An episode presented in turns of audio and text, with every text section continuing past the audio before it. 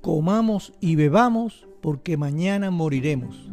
¿Conoce usted esta frase célebre de la Biblia? ¿Quién la dijo y por qué la dijo? Comamos y bebamos porque mañana moriremos.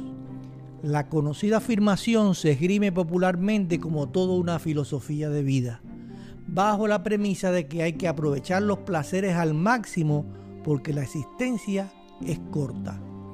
Es una expresión apremiante y amarga a la vez, tan vieja como el vino y los banquetes pantacruélicos.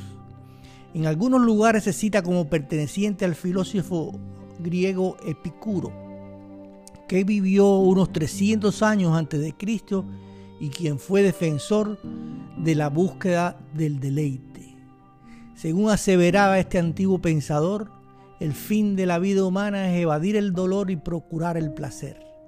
Y la idea se toma por algunos tal cual, pero hasta el propio Epicuro advertía que los goces carnales deben practicarse con moderación para evitar malas consecuencias.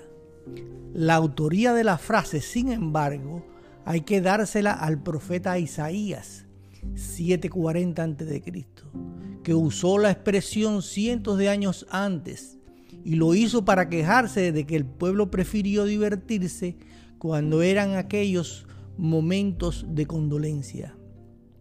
Dice Isaías en el libro bíblico, y he aquí gozo y alegría, matando vacas y degollando ovejas, comiendo carne y bebiendo vino, diciendo, comamos y bebamos, porque mañana moriremos.